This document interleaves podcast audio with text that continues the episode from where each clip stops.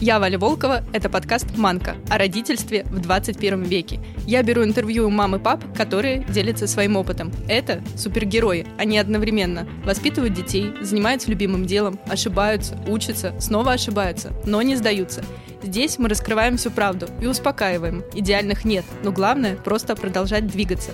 Также в Манку приходят специалисты, психологи, врачи, педагоги. Мы разбираем вопросы, с которыми не справляется Аки Google. И да, кашку нужно доесть до конца.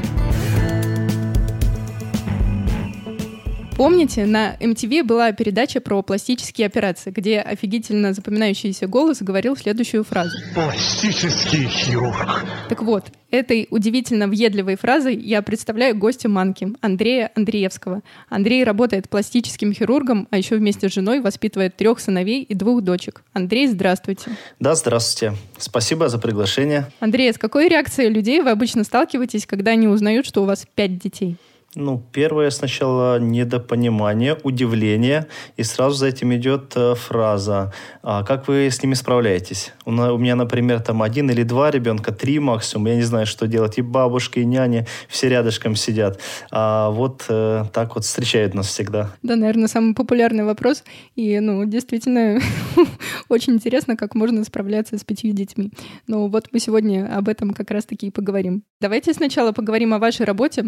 А, как вы поняли, что вам хочется заниматься именно пластической хирургией? Ну, хирургический стаж у меня достаточно э, длительный. Начинал я с ординатуры в Академии Мещникова. А на первом году я обучался операциям э, на брюшной полости. На втором году я выполнял операции на области груди, легкие и так далее. А затем я поступил в аспирантуру.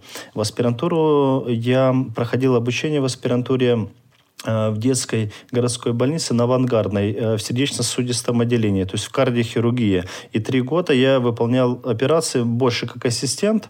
Э, оперировали детей. Самый маленький ребенок был 500 грамм, который мы оперировали. Ну и старше. Но в основном это детки были 1-2 месяца которым требовалось выполнить операции на сердце, потому что отсутствие этих операций приводило к смертельным исходам. А, после выполнения операции на сердце нужно было зашить. Обычно разрез выполнялся на грудной клетке, то есть от мечевидного отростка до яремной вырезки.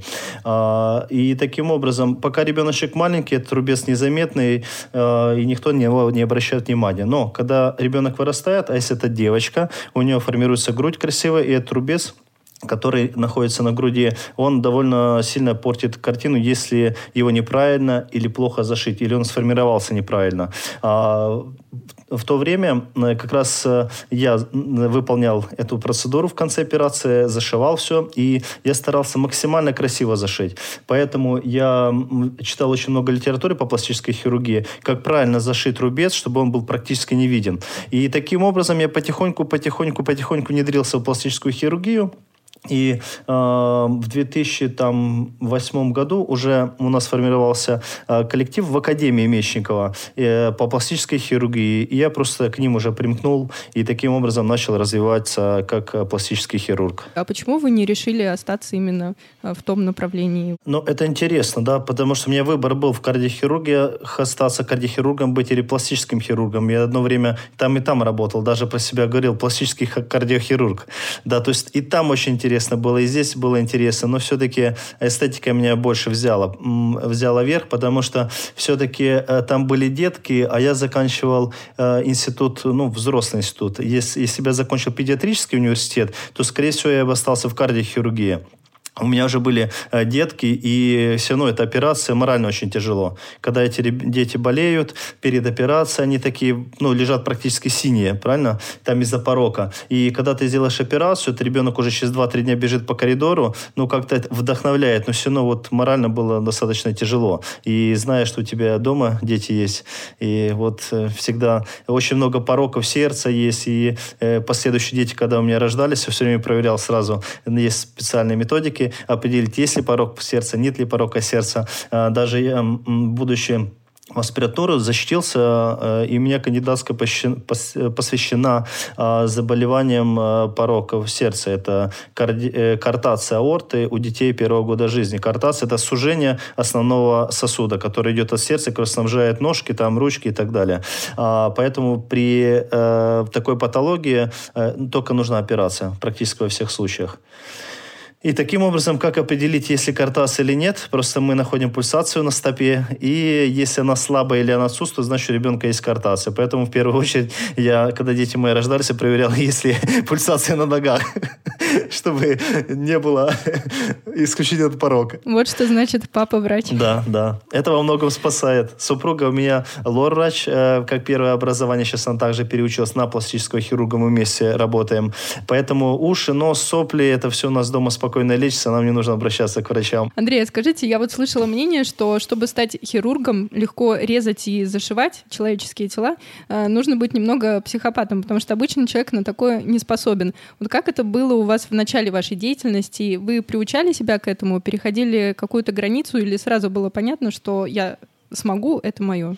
Ну, все мы немножко в этой жизни психопаты, каждый в своей стихии. А, но могу сказать, опять же, после института, во время института мы ходили, посещали различные э, отделения, и на хирургии были. Ну, ты сам ничего не делал, ты это просто видел. А, ну, да, кровь так э, нормально воспринимал. Я даже на первых каких-то занятиях по анатомии, когда мы изучали анатомию на трупах, мне плохо было. Я даже выходил, потому что мне тошнило. Я могу сказать, что от своей крови даже сейчас сейчас я могу так, мне дурновато, может быть, если так, по, по правде, да.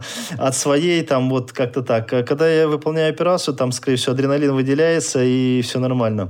А, и а, после института там все спокойно было, как бы, а, но когда я пришел в ординатуру в Академию Мечникова, и одно из первых дежурств, когда поступают пациенты, им угрожает а, жизни их состояние, там, например, аппендицы, там, непроходимости, перитонит, это воспаление брюшины, например, и тебе нужно человека спасать, ты уже не думаешь, сможешь ты это сделать или не сможешь, тебе нужно просто идти и делать ту работу, которую, ну, ты обязан делать. Конечно, это ординатура, конечно, это обучение, но все равно уже наставник, который со мной был, он уже заставлял какие-то, не заставлял, а давал мне какие-то уже этапы делать, проверял, что я умею делать. Да, то есть какие-то там зашить, например, там э, крючки подержать, и ты уже должен с полной ответственностью к этому относиться, потому что перед тобой лежит живой человек. А свою первую самостоятельную операцию помните? Первая операция была, ну, даже могу сказать, я когда был на четвертом курсе, в институте. А, я к родителям поехал, у меня отец попал а, в клинику, в больницу, в Валдае это было, а, Новгородская область. Я там подошел на хирургическое отделение, был хирург, и я говорю, что я вот э, обучаюсь в институте э, на медика, и это самое, и э, а он говорит, кем ты будешь? Я говорю, ну, хирургом. Все мальчики, мужчины хотели хирургом быть, там, травматологами. Он говорит, пойдем со мной. Пошли в приемное отделение, а там был э, парень лет 18, он упал э, с велосипеда и рассек ногу. Достаточно большое рассечение было, около 20 сантиметров по голени, такая рана. Он говорит, все, одевайся, он мне одел, говорит, вот тебе шприц, вот тебе иголка, зашивай. Это была моя первая операция. Да, я теорию знал, да, все, обколол аккуратненько, зашил все, ну, все получилось супер, да, но для меня тогда был такой стресс, во-первых, неожиданно, и ты уже сразу давай, иди, работай. Как вам удается переключаться? Вот вы на работе разрезаете, выкачиваете, шлифуете, зашиваете, приходите домой, и вот вы муж и отец. Ну, вот думаете ли вы э, дома о работе или там наоборот? И как, как вообще происходит? Я разделяю эти два понятия, работа и э, ну, семья да, вот домой. Э, с утра я еду с удовольствием на работу, потому что знаю, что меня ждут э, операции, что я их выполню хорошо. А когда я заканчиваю операции, я еду быстрее домой, потому что меня ждет дома супруга с детьми. И вот эти переходы у меня часто есть. Я иногда забываю, что я оперировал сегодня.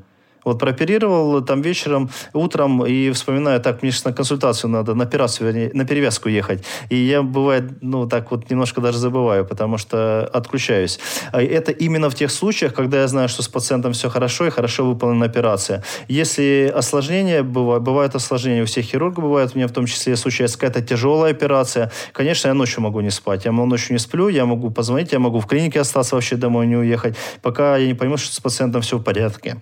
Если все хорошо, то я ну, спокойно отключаюсь. А у вас же, получается, еще и жена тоже, вы сказали, пластический хирург. У вас же, наверное, есть такое, что вы там дома сидите за чашкой чая, обсуждаете операции? Так, наверное, все многие думают, но я могу сказать, что о работе мы практически дома не разговариваем нам на работе хватает, потому что мы вместе стоим за столом, когда там на работе мы можем обсуждать все, и как операцию сделать. А домой приходим, в принципе, нам работы хватает и на работе. А дома мы хотим просто быть наедине с детьми, там что-то заниматься какими-то домашними работами. Но если какие-то конференции мы подготавливаемся, конечно, мы обсуждаем. Если какие-то вопрос э, встает, мы, конечно, обсудим и дома. Но нет такого, что мы там пришли с работы, сели за стол и сидим там, обсуждаем, как там чего и так далее. Нет, это все на работе. Дома, опять же, идет чисто просто разделение. Супруга со мной э, работает всегда. Она, опять же, по первому образованию лор-врач. А, и мы вместе носы делаем. Да, то есть я э, нос поверхностный делаю, наружный, образно э, говоря, а супруга делает внутренний нос там для того, чтобы носик дышал, потому что многие девочки или мальчики хотят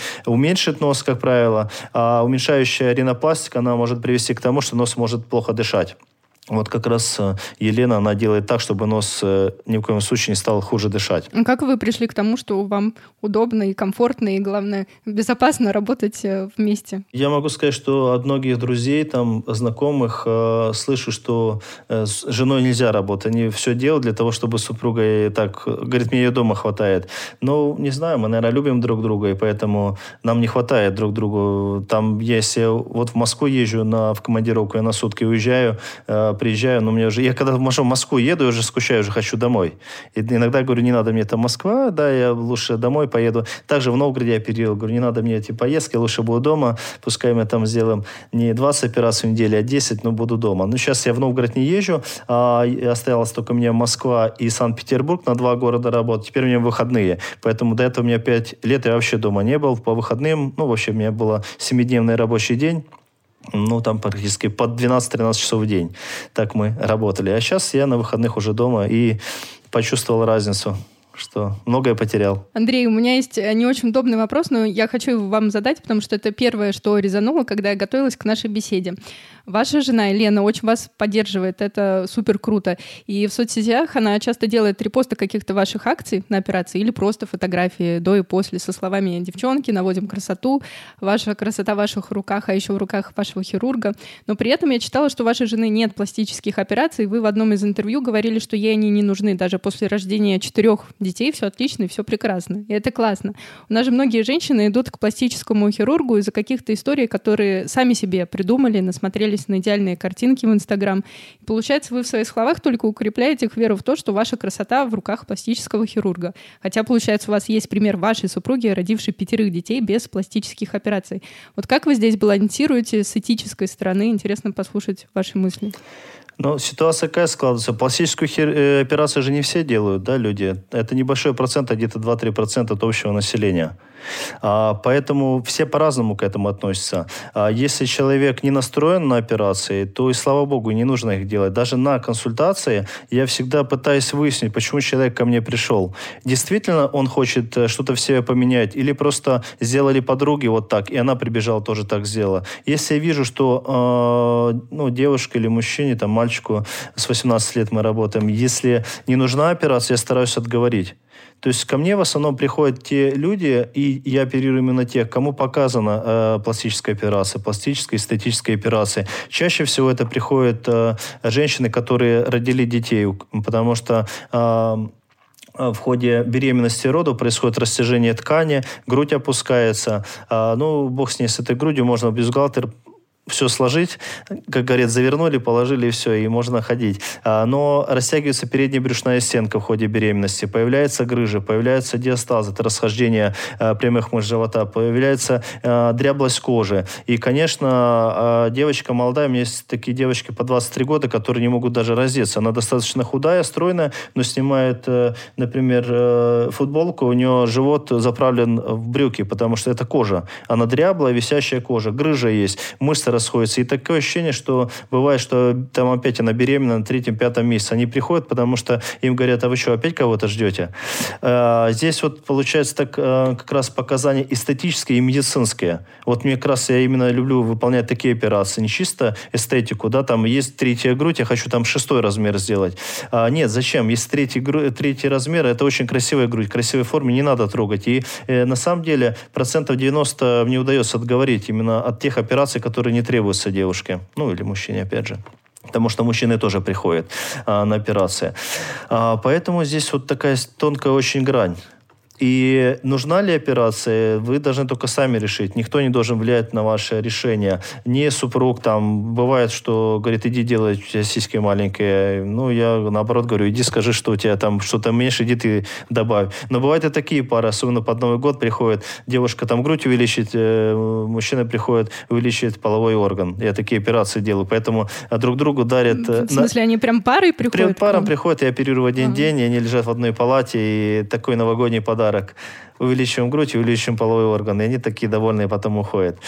А, поэтому, ну, опять же, это все баловство. Да? А, а, как правило, это не больные люди, это здоровые люди, они успешные, у них есть мужья, есть жены, у них есть дети. Я говорю, у вас все есть, что вы хотите? Зачем вы хотите эту операцию делать? Вот мы хотим. Но если я вижу, что мне уже не удается переуговорить да, пациента, а, то, конечно, я уже выполняю операцию. И опять же, если есть показания. То есть, как правило, я делаю операцию, когда уже есть показания. Ну, то есть, если, допустим, к вам приходит э, пациент, и вот э, вы видите, что, скорее всего, э, ну, может, он там приходит с каким-то комплексом, да, и э, вы в первую очередь все-таки ну, не делаете из него вот именно уже своего пациента, а пытаетесь его как-то отговорить и вообще подумать, э, еще раз сходить. Ну, то есть я к тому, что пластические хирурги, они же не отправляют к психологу. Ну, они не для этого, они свои деньги зарабатывают. Ну, вот и тут такая тонкая грань, интересно, как балансировать между этим всем. Ну, я стараюсь в деньги не вводить все, потому что если бы я работал ради денег, то, э, я не знаю, я вообще дома не появлялся, только оперировал. Все-таки хочется сделать э, человека счастливым и выполнить именно ту операцию, которая ему требуется. Если он это мимолетное его там э, увлечение, он там что-то захотел сделать, а завтра ему уже это не нравится, а любая операция это риск, да, если у него все хорошо, он хотел там что-то чуть-чуть подправить, а, может быть какое-то осложнение, нагноение, воспаление. А, показывают же много по телевизору, и люди умирают от операций, и от пластических операций умирают, и много осложнений появляется, нагноение, и потом они на каналах а, показывают, что вот доктор так. Это, к сожалению, это у любого пациента может случиться. Поэтому первое, на что я уделяю внимание, это почему пациент пришел. Если я вижу, что нет показаний, пытаюсь отговорить. А второй момент – это я всегда рассказываю об осложнениях и показываю, что может быть. И с грудью может быть там импланты перевернуться, имплант может там воспалиться, он может выпасть, ну, образно говоря. То есть все нюансы, э, которые могут быть. Плюс это все операции это наркозные. Может быть реакция на наркоз, человек может умереть. И лучше, если э, кто-то приходит в паре, они там, ну, муж с женой, чтобы муж тоже слушал, про что я говорю, что могут быть осложнения. И если они, опять же, готовы на все это, просто немножко легче мне работать, потом не морально готовы к этому к осложнениям. Осложнения бывают, там небольшой процент, 1-3% может быть. Это для хирурга мало, да, из 100% там один человек, из 100 человек одного осложнения, но тому человеку, которому не повезло осложнение, он попадает на 100%.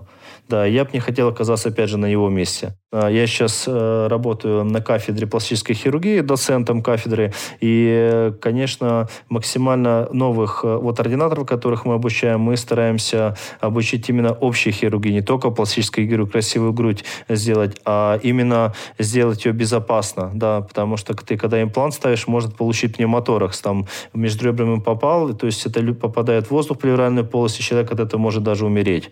Поэтому нужно знать, как с этим э, справиться. После операции кровотечение может быть, надо знать, как с кровотечением справляться. Что там, если большое кровотечение, что переливать нужно, какую кровь. То есть это не просто поставил там импланты, не просто там сделал носик, не просто там сделал живот. То есть это нужно ну, быть, э, багаж должен быть общий хирургический сначала, а только потом э, должен быть такой уже на эстетику. То есть в эстетику должны прийти, приходить такие профессионалы хирургические именно люди, кто хирургией долго занимался.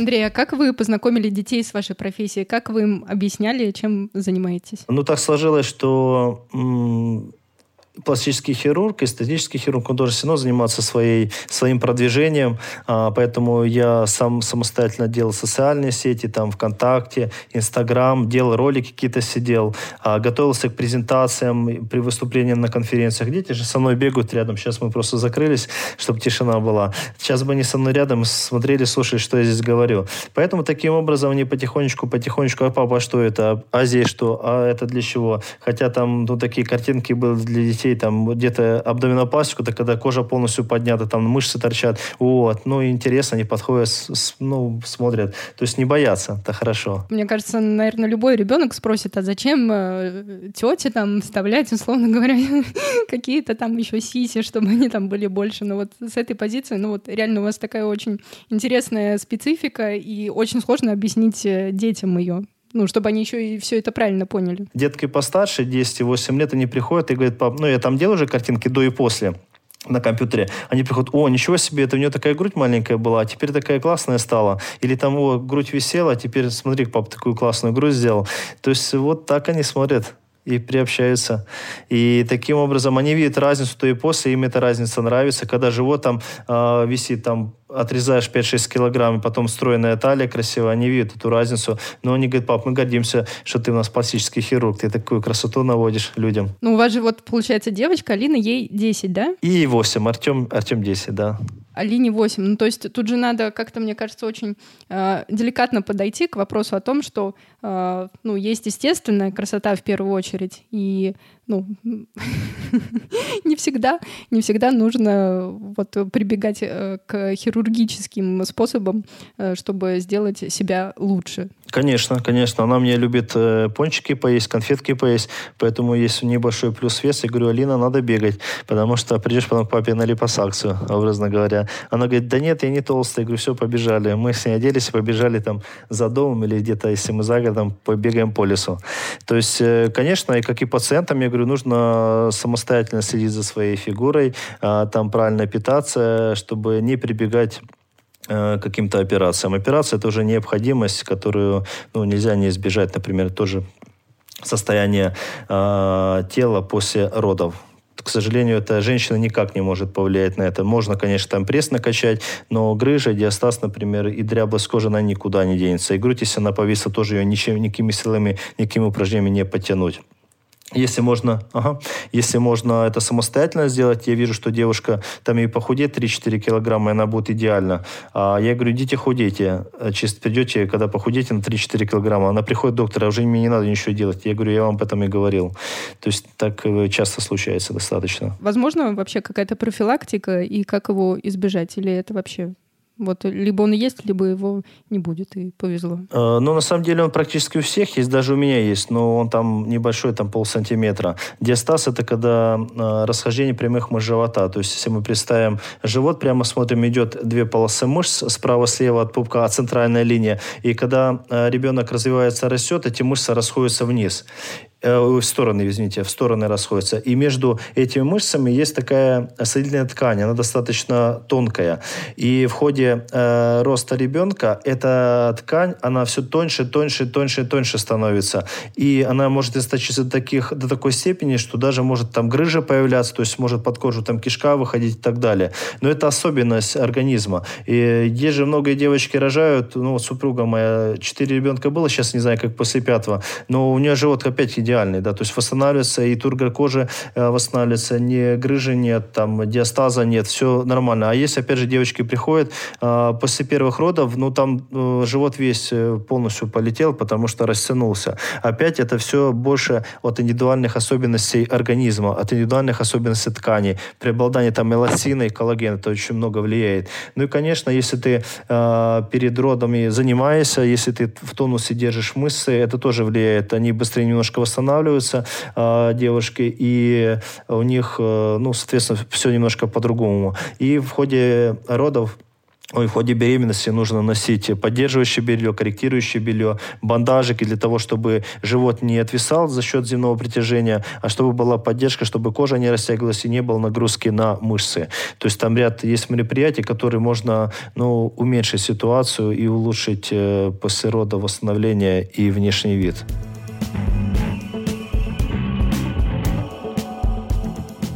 Пять детей в нашем современном обществе, мне кажется, очень смелое решение. Ну, вот лично для меня звучит вообще очень пугающе, потому что очень сложно представить, как это распи- э, воспитывать и растить пятерых, когда на второго-то сложно решиться. Вот менялись ли ваши стереотипы о родительстве с появлением каждого ребенка, вот начиная с первого? Ну, первый у нас ребенок в институте родился на четвертом курсе.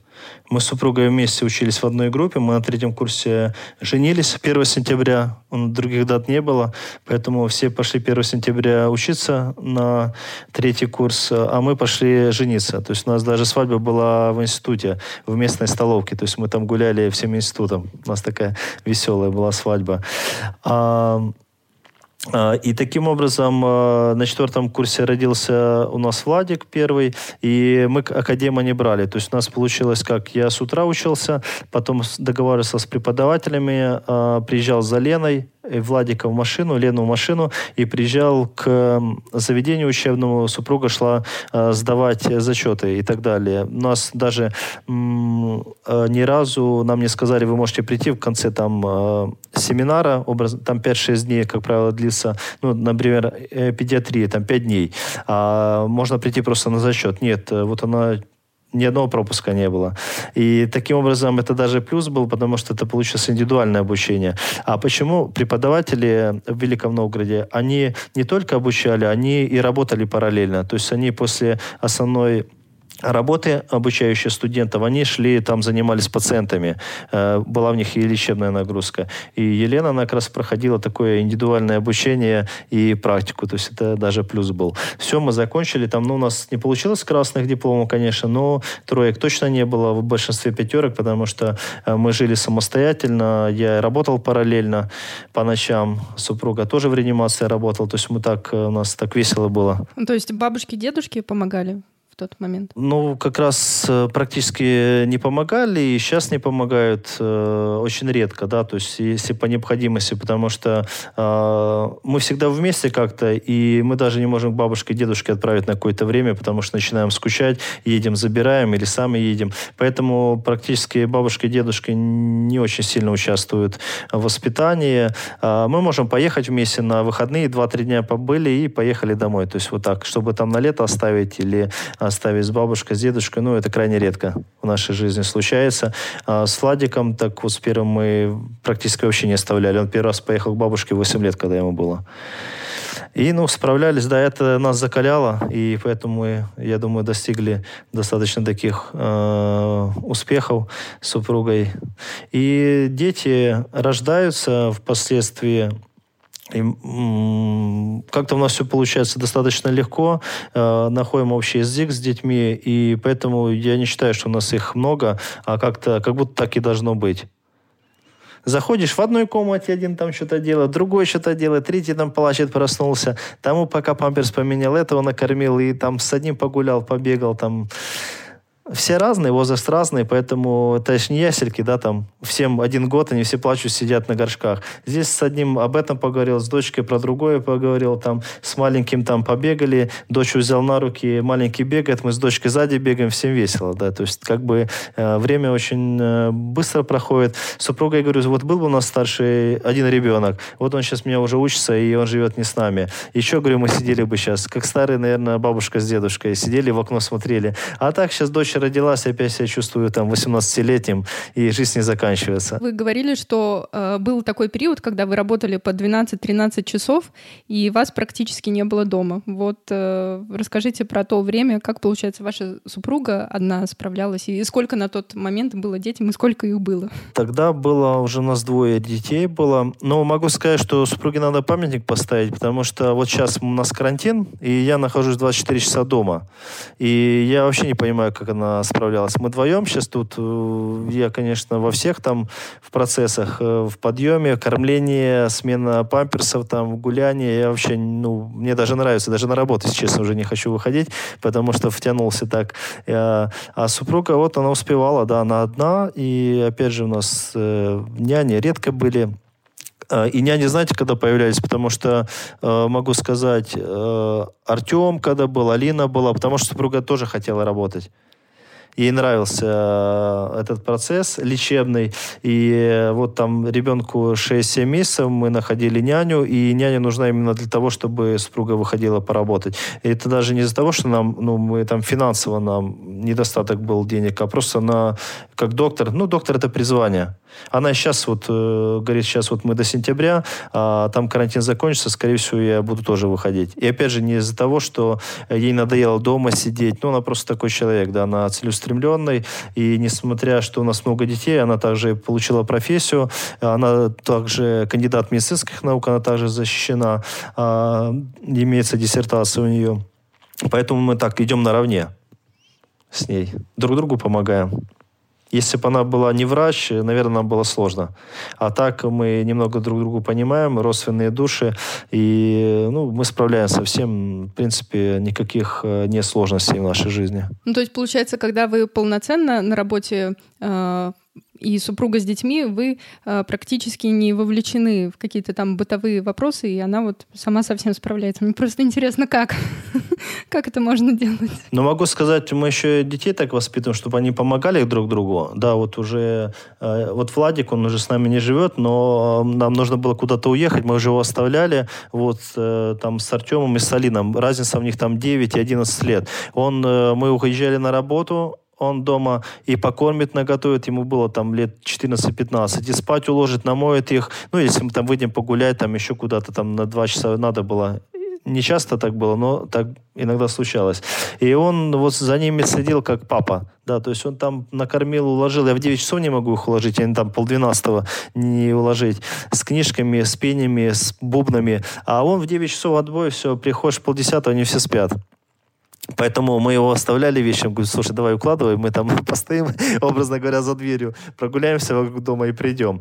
И э, сейчас у нас старший Владик уехал, но Артему 10, а Алине 8. Они также помогают, они маме там на кухне помогают, они могут убраться. У каждого своя есть обязанности. Мы договорились так, что, Алин, ну вот ты, например, давай нравится посуду мыть? Да, пап, я буду посуду мыть. Потом, говорит, папа все намыло. Там Артем, например, там полы помыть, да, то есть он там свою полку вытереть, э, там э, застелить кровать. То есть э, немножко есть у них своих обязанностей, которые они должны выполнять. А они это делают. Вот э, Даня, три года, там Маша заплачет, я говорю, иди, Машеньке, дай это самое соску. Он побежал, э, там кричит такой, ну, не кричит, подходит, э, Маша, Маша бай, Маша бай, сосочку дает. Все, он уже приучился, там он ее обнимет, полежит. Хотя, казалось бы, еще три года нет, а он уже такой в обнимку.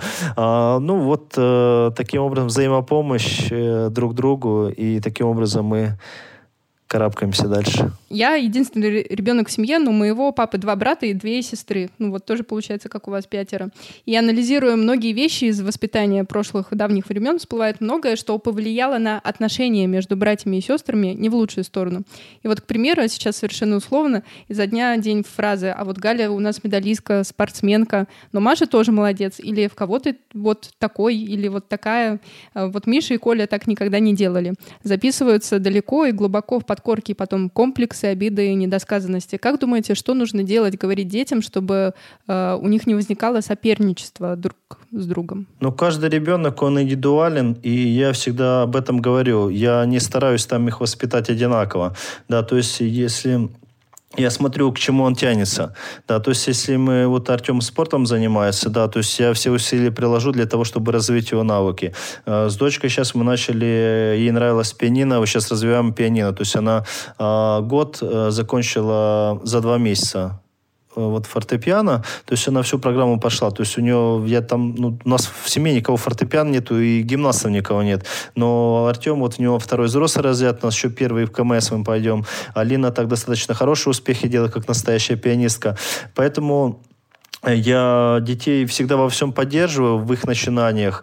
А, что касается ревности, ну, конечно, да, ревнует. Если ты кого-то на ручки взял, особенно маленький, там, Машу сейчас беру, Даня бегает, но я стараюсь его взять. Бывает так, что оказывается, что они уже четверо у меня на руках. То есть я всех, кто-то там на лошадку запрыгнул, кто-то на ослика, один на руках, третий, то есть я уже по квартире хожу, смотрю с четырьмя. А, конечно, я, это дети, они хотят одинакового внимания, и я так стараюсь сделать, чтобы это внимание было максимально распределено на всех. То есть, э, э, если там э, одного поцеловал перед сном, надо обязательно всех поцеловать. Они это все же видят, да. То есть, если там кому-то что-то купил, а другому не купил, он тебе ничего не скажет, но по нему видно, что он как-то такой, ну, настроение не так. Поэтому идешь в магазин, а, даже маленький, вот Даня, а он приучен к тому, что если ему что-то покупает он себе, он, например, там берет шоколадку, он не одну берет, он говорит, так, это Артему, это Алине, это Маше и мне. Он берет четыре штуки, кладет. Я говорю, слушай, а Владику? Он типа, ну Владик же не с нами, поэтому я пятую не буду брать. И так каждый. Если Артем идет что-то там покупать себе, он обязательно на всех берет. То есть мы э, так в семье воспитываем на равенство, и вот даже мы с старшим сыном договорились так, что э, вот ты там чему-то добиваешься, и ты будешь помогать своим братьям и сестрам добиться именно таких же результатов, как и ты. Э, даже обсудили такую ситуацию, что э, ну, так в шутку, конечно, мы. Вот сначала ты начинаешь работать, половину заработка ты сдаешь э, в кассу, да, вот. А потом Артем начинает работать, половину сдаем в кассу. То есть там вы все работаете, и половину вы своих денег сдаете э, в общак, образно говоря. И потом мы эти деньги делим среди всех одинаково, чтобы не было кому-то больше, кому-то меньше, потому что все дети разные. Кому-то дано быть там э, профессором э, и зарабатывать миллионы, а кто-то э, нет способности у ребенка. И а нужен он ну так сделать все, чтобы он также себя чувствовал э, комфортно, как и тот же ребенок. Ну как у вас вот вы говорили, что один золотой медалью, другой за ну и что? Ну золотой медалью закончил, а он значит другой ребенок в чем-то уникален будет в другом. И надо показать тому ребенку преимущество. Он э, там уникален в этом, ты уникальна в этом. И мы пытаемся каждому ребенку развить и дать именно то, что у него заложено природой, генетически. Да, то есть один будет спортсмен, другой там будет пианистом, третий будет доктором, четвертый там кем выберет. И мы просто прикладываем все силы, чтобы он достиг высот именно в этом. И тогда, я думаю, будет равенство. Один будет в одном преуспевать, другой будет в другом преуспевать. И друг на друга не будут смотреть смотреть, а только радоваться друг за друга. А вот если дети ссорятся, у них какой-то конфликт, вы вмешиваетесь? Ссорятся, ну, как и все дети, да, они ссорятся, что-то не поделят, но так сложилось, что у нас э, Даня, он всех разнимает. Если там Артем Алину чем-то обидит, он сразу прибегает, начинает Артема бить типа защищается за сестру. То есть он... Даня, это которому три года. Три года, да. Он такой очень справедливый парень. Там, если что-то не так, он сразу начинает драться. И на улице, если там кто-то что-то кого-то отбирает, он сразу того обидчика начинает бить, хотя может быть на, там, в пять раз больше его и старше. Поэтому нет, э, ну, делить нечего, понимаете, я э, пытаюсь всем донести, что вам делить нечего, вы одна семья, и вы должны помогать друг другу, да, кроме вас никто не, вам не поможет, да, если ты обидишь, будешь ее обижать, она тебе в какой-то момент не поможет потом, да, потому что она будет обижена на тебя, э, поэтому просто садитесь и разговаривайте, я тоже с ними сажусь и разговариваю, почему, почему конфликт произошел, и мы как-то пытаемся найти э, такой выход, чтобы было никому не обидно. И обидчику, и того, кого обидели. Чтобы они потом поняли, что не, э, ну, и ни из-за чего поссорились, и нет никаких абсолютно причин для ссор. Ну, как правило, не очень часто они ссорятся. Ну, бывает, да, бывает. Даже подраться немного могут, пока папа не видит. Только папа или мама еще? Ну, мама добрая, папа у нас так более. Папа может ремня взять если нужно, и по жопе дать разок, если уже слова не помогают. Блин, в этот момент я немного растерялась и не стала уходить в эту тему. Конечно, было бы интересно обсудить и узнать мнение Андрея по поводу разных методов воспитания, но это дискуссия на час, два, а то и больше. Поэтому я подумала, что обязательно обсужу эту тему со следующей гостьей Манки, Леной Аверьяновой, главным редактором журнала о родительстве «Нет, это нормально». А теперь давайте вернемся к разговору с Андреем. Андрей, вот часто актеры, певцы на вопрос, хотели бы вы, чтобы ваш ребенок продолжил ваше дело, отвечать нет, потому что знают э, всю подноготную этой профессии. А как вы отнесетесь к тому, что ваш ребенок скажет вам, что пойдет учиться на пластического хирурга? Ну, мне уже старший сказал, он уже на врача учится, уехал. Э, он само, он-то его было свое решение, самостоятельное. Он сказал, что я хочу учиться на доктора, я хочу быть пластическим хирургом. А, он нашел, он сейчас у меня за границей учится, он нашел а, заведение, которое готовит э, к поступлению за границей. Он прошел экзамен, он выучил английский за три месяца, хотя он его учил с 7 лет, с репетиторами сидел, он и так не выучил, ни одного слова не знал. Э, я говорю, Владик, надо учить английский, пригодится. Нет, папа, он мне не нужен. И сколько с ними там сидели, толдычили, он практически ни одного слова не знал. А э, мы его перевели в гимназию, 9, 10, 11 класс, там был немецкий язык, английский, немецкий. Немецкий он выучил за три месяца. Он сказал, мне немецкий нравится, я его буду учить английский, мне не нравится.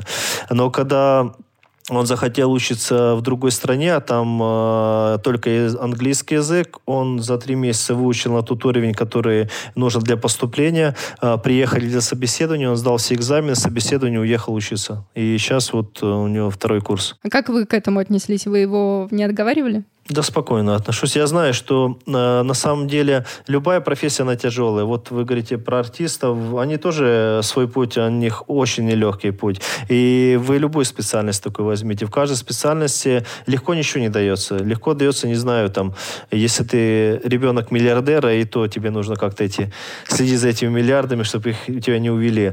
А, поэтому, опять же, я поддерживаю своих детей во всем. Если там мой э, Артем скажет, я хочу быть быть э, тренером, ну, пожалуйста, тренером. Если там дочка пианисткой. Хотя а, могу сказать, что дочка говорит, стоматологом будет. Артем говорит, тоже я был стоматологом.